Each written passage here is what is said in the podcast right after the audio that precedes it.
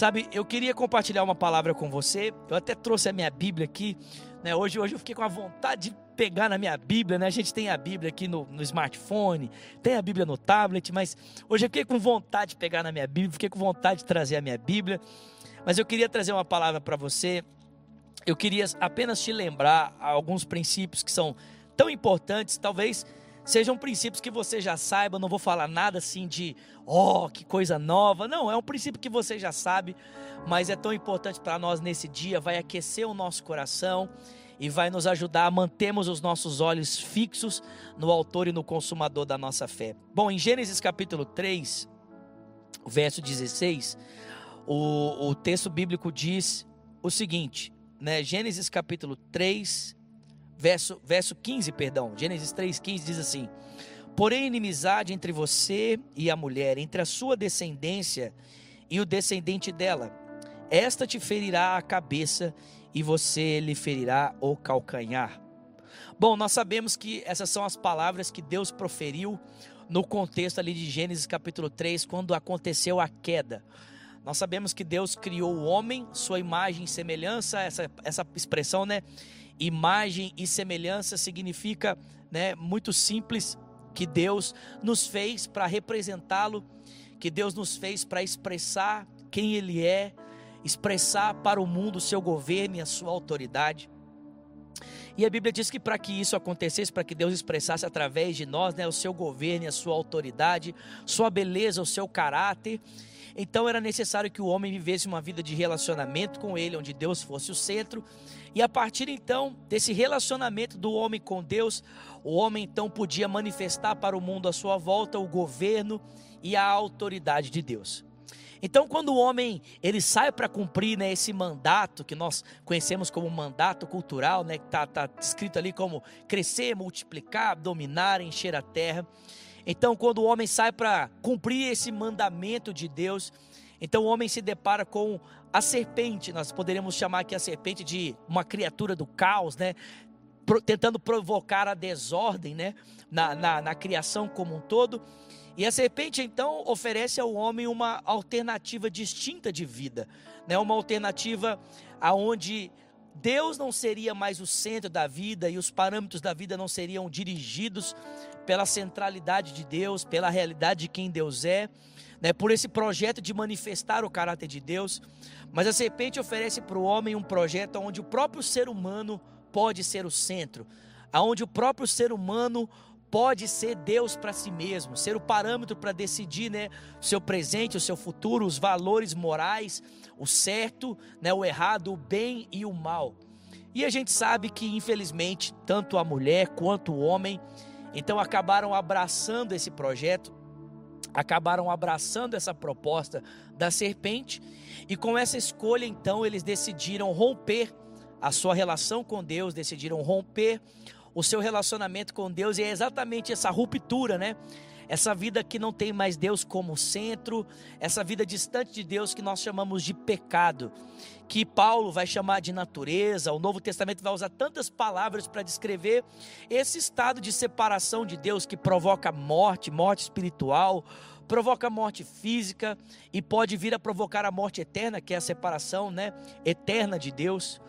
Então, o, o homem acabou experimentando disso, né? Essa vida de separação. Essa vida onde Deus não é mais o centro. E essa vida que Deus não é mais o centro acabou trazendo não apenas consequências para ele, né, como eu já disse aqui, a morte física, a morte espiritual, a, a consequência, né, a morte eterna para aqueles que viverão eternamente separados de Deus, mas o pecado manchou a relação com Deus, né, trouxe separação. O pecado manchou a relação do homem com ele mesmo. Né? O homem passou a olhar para si, a sentir vergonha de estar na realidade em que estava. Né? Antigamente o texto bíblico diz que ele estava nu diante da sua mulher, mas não se envergonhava. Mas agora ele se sentia exposto de alguma forma à nudez diante da sua mulher, fazia com que ele se sentisse exposto, se sentisse estranho, se sentisse de uma forma em relação a ela, como ele nunca tinha se sentido antes. Né? O relacionamento com a sua mulher foi mudado. Antes, né, Adão olhou para Eva e disse: Olha, você é parte de mim. Ele, ele havia como o complemento de quem ele era, mas agora ele olha para a mulher e ele, ele, ele a enxerga como um problema a enxerga como alguém que já não está mais ali ao seu lado para o ajudá-lo, mas como alguém que está ali para prejudicá-lo. Inclusive, tudo aquilo que ele está experimentando é culpa dela. A mulher também declara o mesmo a respeito do ser humano, e não apenas isso. Mas o texto bíblico diz para mim e para você que até a própria criação acabou sofrendo. A Bíblia diz que espinhos e abrolhos começaram então a surgir por causa dessa desobediência. E é no meio desse caos, por causa da escolha do homem de ser Deus para si mesmo, de abandonar aquele projeto, de ter Deus como centro, de enxergar Deus como Deus é. É engraçado, né? Porque o pecado não muda quem Deus é, mas muda a nossa ótica sobre Ele. Né? O pecado não altera a natureza de Deus, não altera a realidade de Deus, o seu comportamento. Né? Deus continua ouvindo como vinha normalmente, Deus continua buscando relacionamento como buscava normalmente, mas a visão do homem, por causa da sua escolha de ter a si mesmo como centro, agora faz com que ele olhe para Deus de uma forma como ele nunca havia olhado antes. Mas no meio daquele caos, Deus então se apresenta, e é claro, Deus sendo justo e percebendo a desobediência, ele então entrega ao homem o resultado da sua escolha, ele é justo, mas Deus também traz uma palavra de esperança, uma palavra de vida. E a palavra de esperança que Deus traria é a seguinte: que um dia ele levantaria um descendente da mulher, para então aniquilar, para então acabar com esse domínio da serpente na história, né? Ele esmagaria a cabeça da serpente, apesar de ter o seu calcanhar ferido. Então, aquele domínio que a serpente exerceria sobre a humanidade, por trás de estruturas né, que nós conhecemos, né, o texto bíblico descreve isso para nós muito bem, como a serpente na história foi usando estruturas para levar o homem a viver uma vida de escravidão, né, usando o mundo, usando o pecado, usando a força do pecado. Né, a Bíblia mostra para nós como a serpente foi fazendo com que o homem vivesse debaixo desse jugo de escravidão. Então Deus prometeu que um dia nos libertaria dessa escravidão, da escravidão da serpente, da escravidão do mundo, da escravidão do diabo. E é tão interessante que o texto bíblico começa a dizer para nós então como Deus foi preparando esse caminho para executar essa libertação. Como é que Deus foi preparando esse caminho para trazer o descendente que esmagaria a cabeça da serpente, apesar de ter o seu calcanhar ferido, né? A palavra usada ali em Gênesis capítulo 3, verso 15, é a palavra semente. Como é que Deus então começou a preparar essa semente que resultaria na libertação da humanidade? Então Deus começou a preparar essa semente, levantando um povo, né? Levantando uma nação Lá em Gênesis capítulo 12, o texto bíblico diz que Deus vira para um homem chamado Abraão, e Deus diz para ele: Abraão, sai da tua terra, da tua parentela, da casa do teu pai, e vai para uma terra que eu vou mostrar para você. Eu quero fazer de você uma grande nação. Eu vou engrandecer o seu nome, e você vai ser uma bênção. Eu vou abençoar os que te abençoarem, vou amaldiçoar os que te amaldiçoarem, e por meio de você, todos os povos da terra serão abençoados. E você sabe né, lendo o livro do Gênesis, como esse projeto de Deus em Abraão para levantar uma nação foi tendo seu desenvolvimento. Nasce Isaac, o filho da impossibilidade de Abraão, o filho da impossibilidade de Sara, o, o, cumprimento da promessa de Deus na vida deles. Isaac também vai ter filhos, né? Esaú e Jacó. E Jacó então vai ter doze filhos, e um desses filhos vai ser José, o homem que Deus vai levantar para num tempo tão parecido com, no, com, no, com, esse, com, com esse nosso hoje, né? Gasguei muito aqui para sair, mas com um tempo muito parecido com esse nosso hoje. José então livra o mundo de uma seca, de uma devassidão, né? de uma, uma assolação, por meio de uma visão que Deus o dá, então preservando a humanidade, preservando né, o seu povo, preservando a nação do Egito e a sua família, que a essa altura agora são 70 pessoas. É interessante porque durante a caminhada de Abraão com Deus, o Senhor fala para Abraão que chegaria um dia que a família dele iria para o Egito e se estabeleceria ali, e ali permaneceria um tempo na escravidão. Mas então o Senhor, ele com braço estendido e mão poderosa, se apresentaria para libertar os filhos de Israel do cativeiro do Egito. E é então interessante, né? O povo vive ali então por 400 anos, O texto bíblico diz que depois desse tempo de 400 anos ali, escravos, né, no Egito, então o Senhor vai levantar Moisés para ser o libertador. E por que eu estou contando essa história toda? É porque a primeira vez que nós vemos no texto bíblico aquela profecia tendo né, uma ilustração, aquela promessa de Deus tendo uma ilustração de como Deus libertaria o seu povo, acontece exatamente ali no livro do Êxodo. Deus prometeu que um dia nos libertaria do poder da serpente para que nós pudéssemos voltar para Ele, né? Aquele domínio que a serpente exerce na história, através das instituições, através né, desse sistema. Então Deus nos libertaria dessa influência, desse veneno da serpente na história. E a primeira vez que a gente vê essa libertação né, sendo encenada no texto bíblico é exatamente no Êxodo. No Êxodo ali nós vemos Deus encenando a sua libertação para o mundo através da Páscoa, né? Deus começa a julgar os deuses do Egito, naquela estrutura idólatra que tem o foco em outros deuses. Deus começa a julgar os deuses do Egito, né? Em, em, em Êxodo capítulo 12. Deus então estabelece né, um, um, um culto, estabelece um, um rito, um, sacramento, que é o sacramento da Páscoa, né, o rito da Páscoa, a data da Páscoa. Deus estabelece então para dizer para os filhos de Israel: olha, na noite em que eu libertei vocês, né, vocês vão comer o cordeiro inteiro. Né, um cordeiro vai ser morto, sangue vai ser aspergido nos umbrais da porta e vocês vão estar vestidos, vão comer o cordeiro todinho assado, vestidos, preparados, porque essa é a noite que eu vou libertar definitivamente vocês dessa opressão do Faraó, dessa opressão na qual vocês estão vivendo já por tantos anos. Irmãos, exatamente nessa mesma época, tantos anos depois, né? Tomando essa cena, essa, essa libertação que foi ilustrada por Deus ali em Êxodo no capítulo 12, Jesus então vai entrar em Jerusalém para cumprir a Páscoa definitiva, a Páscoa de fato, a verdadeira libertação. Né, o texto bíblico vai mostrar para mim e para você que o Filho de Deus naquela cruz estava nos libertando do poder das trevas, que regia, né, que usava das estruturas né, desse mundo para nos escravizar. Ele nos libertou do poder do pecado, ele nos libertou do poder do mundo e nos libertou do poder do próprio diabo, nos libertou do poder das trevas. Mas assim como, irmãos, né, o êxodo ali do Egito, é, ele, ele não aconteceu sem sacrifício, não aconteceu sem sofrimento.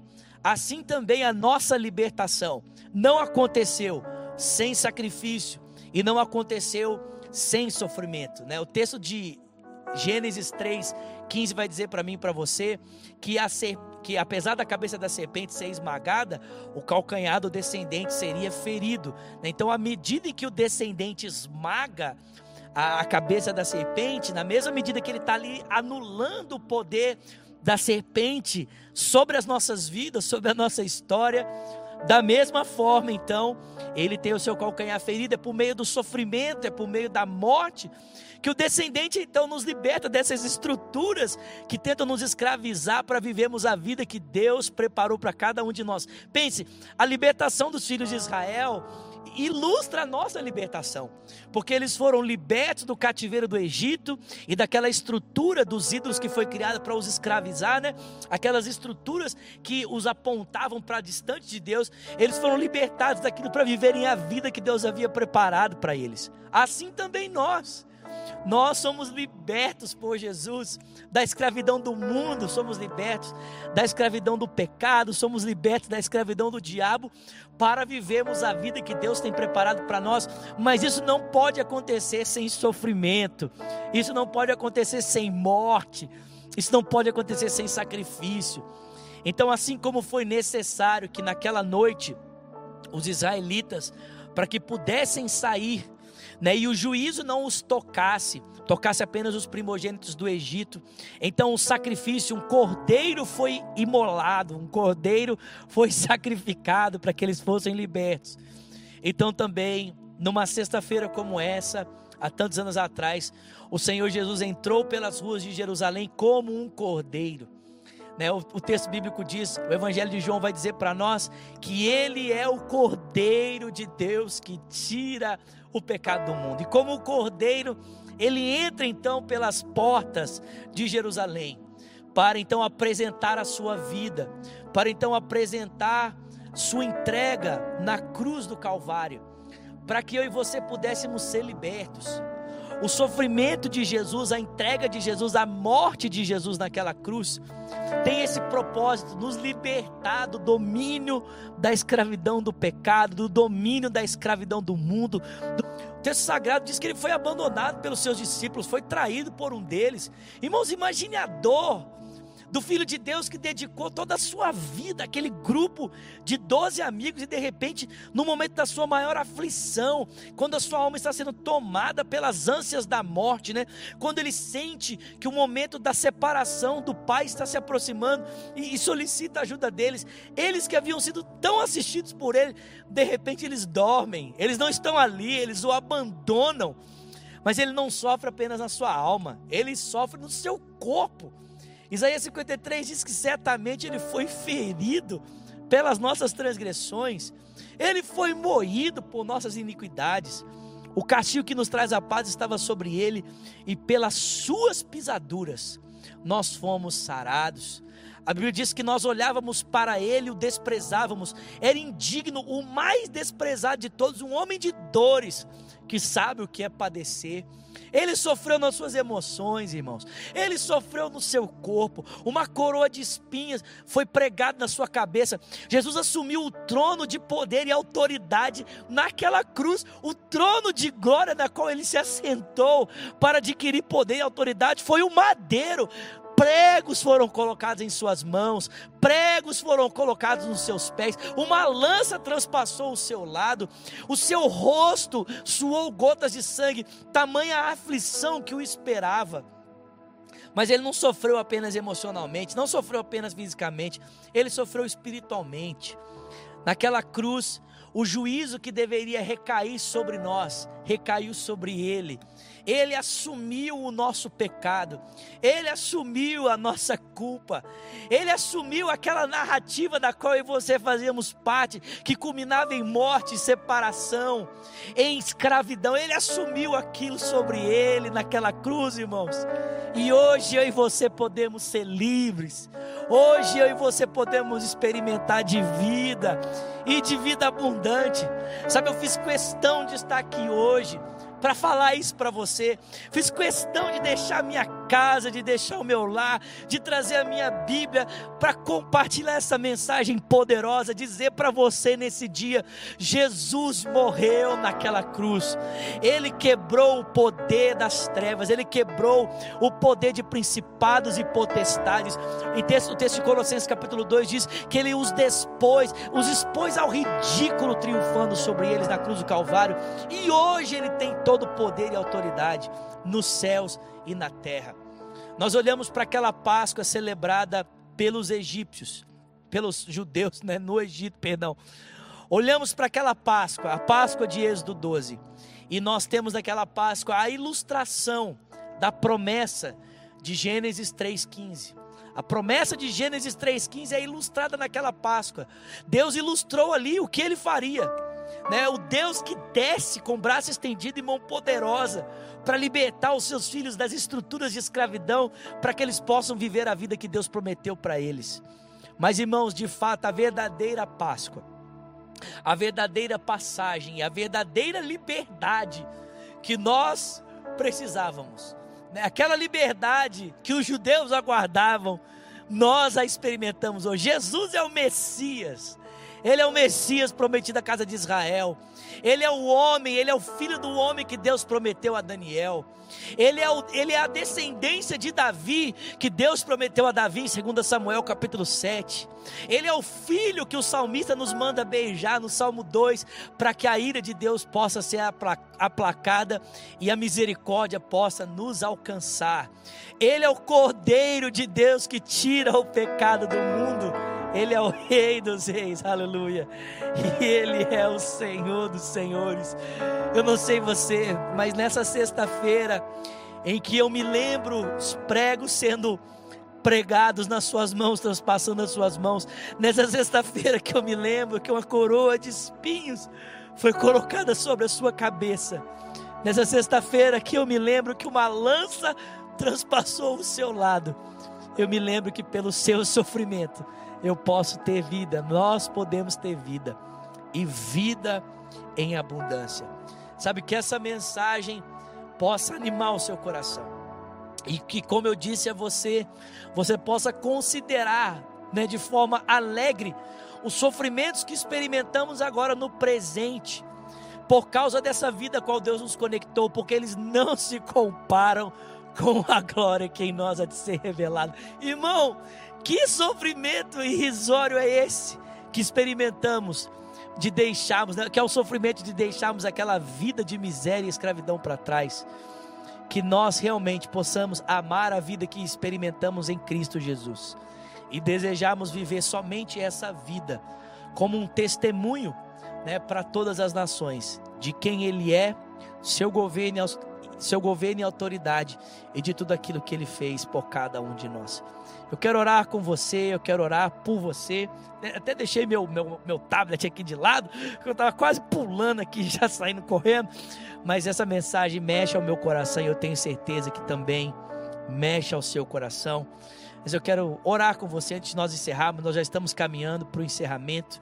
Né? Passou tão rapidinho mas eu quero orar com você antes de nós encerrarmos, agradecer mais uma vez a sua participação. Obrigado a todos vocês onde quer que você esteja, de qualquer parte do mundo, nos acompanhando. Obrigado, obrigado pela sua generosidade, obrigado pela sua contribuição. Que Deus te abençoe, sabe? Que Deus abençoe a sua vida nesse dia, em nome de Jesus. Mas vamos orar, vamos orar. E eu queria convidar você para nós orarmos a oração do Senhor. Queria convidar você para juntos nós fazermos a oração do Pai Nosso. Né, essa oração que foi o próprio Jesus que nos ensinou a orar. Vamos orar a oração do Pai Nosso e então nós caminharemos para o encerramento. Pai nosso que estás no céu, santificado seja o teu nome. Venha a nós o teu reino, Senhor, e seja feita a tua vontade na terra como ela é feita no céu. O pão nosso de cada dia nos dá hoje, Senhor. E perdoa as nossas dívidas, assim como nós perdoamos aos nossos devedores. Não nos deixes cairmos em tentação, mas livra-nos do mal porque somente teu é o reino, teu é o poder, tua é a glória para sempre. Pai, nessa hora, eu quero apenas complementar essa oração, suplicando por cada pedido que foi apresentado nessa noite durante essa transmissão.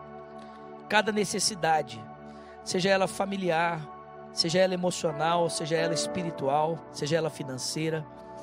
Pai, o Senhor conhece cada um que nos acompanha o Senhor conhece o dilema, a luta, a aflição que cada um experimenta nesse tempo.